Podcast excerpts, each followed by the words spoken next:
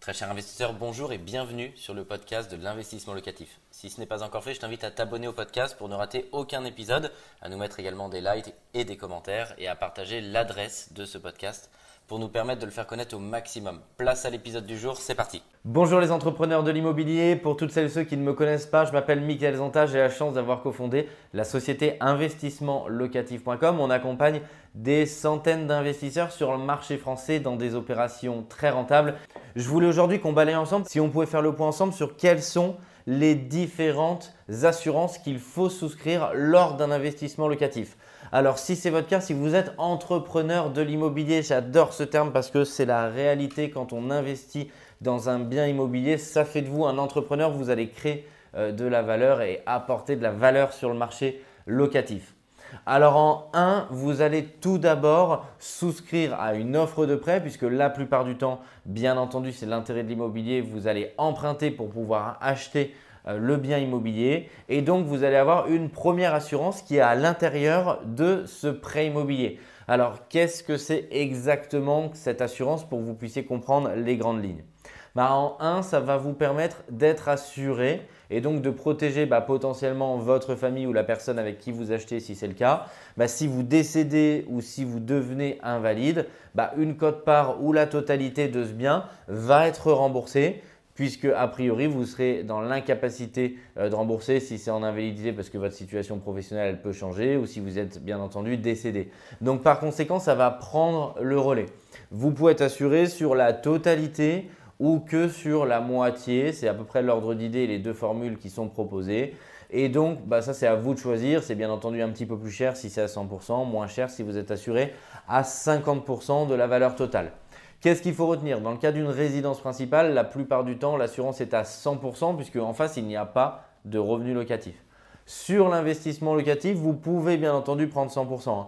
Mais on voit aussi donc des assurances à 50%, puisque dans ce cas-là, ça voudrait dire que la moitié de vos lignes de presse seraient remboursées. Mais en face, si vous arrive malheureusement à un accident de la vie, euh, bah, le locataire continue pour autant à payer son loyer et donc ça vient juste diminuer le montant de votre dette.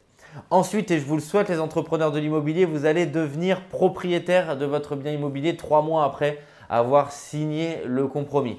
À ce moment-là, généralement la banque vous le propose en même temps, ça peut faire partie euh, du package, c'est le fait de prendre une assurance PNO. Alors qu'est-ce que veulent dire ces trois lettres? Ça veut dire propriétaire non occupant.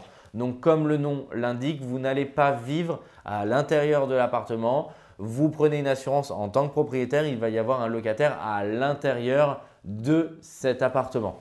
Ensuite, vous allez faire des travaux, les entrepreneurs de l'immobilier, pour créer de la valeur dans votre bien. C'est également ce qu'on fait, bien entendu, pour l'ensemble de nos clients chez investissementlocatif.com.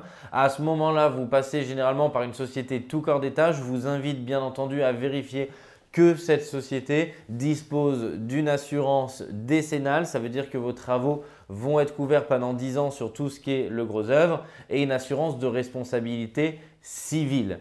Donc c'est important quand vous signez le devis, vérifiez que l'artisan détient bien et à jour ces deux assurances de manière à débuter vos travaux sereinement. Ensuite, vous allez louer votre appartement. Lors de la location, votre locataire, il faudra également le vérifier si vous faites la location en direct. Sinon, euh, c'est l'agence immobilière qui va s'occuper, bien entendu, de vérifier euh, tous ces documents avant l'entrée dans le logement. Une assurance habitation, ça va permettre à votre locataire également d'être couvert s'il y a un incendie, s'il y a le feu.